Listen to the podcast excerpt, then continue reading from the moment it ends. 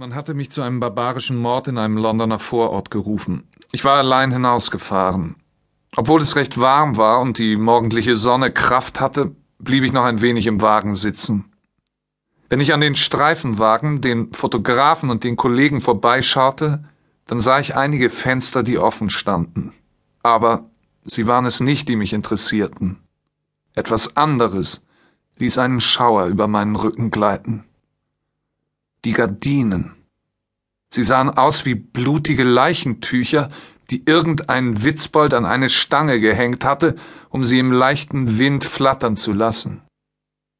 An ihnen klebte Blut, Blut wie eine schaurige Warnung. Ich saugte noch einmal scharf die Luft ein, bevor ich die Wagentür aufstieß und den Rover verließ. Ich ging auf das Haus zu. Vor der Türe hielten sich schon die Mitarbeiter des Beerdigungsinstituts auf. Sie standen neben einem offenen Zinksarg. Einer von ihnen hielt eine schwarze Plastiktüte in der Hand. Auf seinem Gesicht zeichnete sich ein abfälliges Lächeln ab. Sein Kollege fragte, Was ist damit? Muss das noch in die Gerichtsmedizin? Ha, spinnst du? Was sollen die denn damit anfangen? Die Plastiktüte schwebte über dem Sarg. Er ließ sie los und sie fiel hinein. Ich ging einige Schritte in den Flur hinein und blieb dann stehen. An den Wänden sah ich Lithografien und Grafiken bekannter Künstler der Moderne. Ein Picasso war ebenso vertreten wie ein Hundertwasser.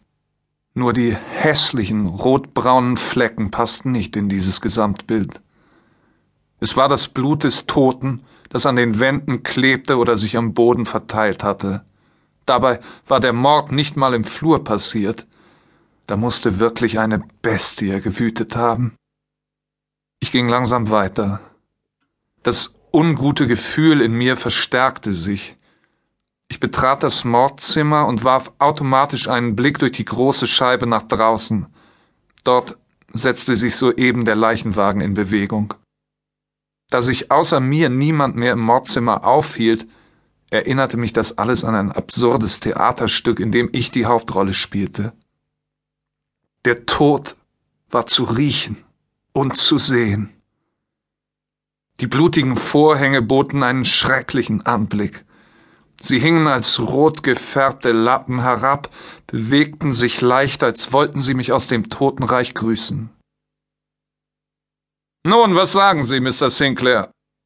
Ich drehte mich um. Vor mir stand der Kollege Hornby. Er war der Chef der Truppe und hatte mich angerufen. Wir wussten, was wir voneinander zu halten hatten. Der Respekt beruhte auf Gegenseitigkeit. Hornby war etwas blass. Ich strich über mein Kinn. Wer immer das auch getan hat, er muss einen enormen Hass verspürt haben. Hornby nickte mir zu. Das muss ein Tier gewesen sein. Welchen Beruf übte der Tote aus? fragte ich. Er war Innenarchitekt, wie Sie unschwer an seinem Haus und an der Inneneinrichtung hier erkennen können. Ein Mann mit Ideen, doch leider ist von ihm nicht viel übrig geblieben. Den größten Teil habe ich bereits wegschaffen lassen. Vielleicht haben Sie ja einen Blick in den Sack werfen können? Nein, habe ich nicht. Wie lebte der Tote allein? Oder war er verheiratet? Seine Frau kann jeden Moment hier erscheinen, sagte Hornby. Ah ja. Haben Sie wirklich keinen Blick in den Sarg werfen können? Nein, danke, Kollege, ich, ich glaube es Ihnen auch so. Ja, und hier sehen Sie den Rest. Wer hat ihn eigentlich gefunden? fragte ich. Wir. Hornby lachte und schüttelte den Kopf. Eigentlich hätte er in Portugal sein müssen. Seine Frau jedenfalls war dort, aber er blieb hier, weil er beruflich noch etwas zu tun hatte. Die beiden haben noch gestern Abend gegen 23 Uhr miteinander telefoniert. Dabei muss es dann passiert sein. Die Frau hat wohl mitbekommen, dass etwas geschehen ist. Sie rief uns Stunden später an. Ihrer Aussage konnten wir leider nicht viel entnehmen, da sie immer noch hysterisch war. Sie wird um diese Zeit landen. Tja, was tatsächlich passiert ist, Davon hat die Gute leider noch keine Ahnung. Oh, da steht Ihnen ja noch was bevor, Herr Kollege, sagte ich. Sie sagen es. Ich räusperte mich. Hornby stellt sich die Frage,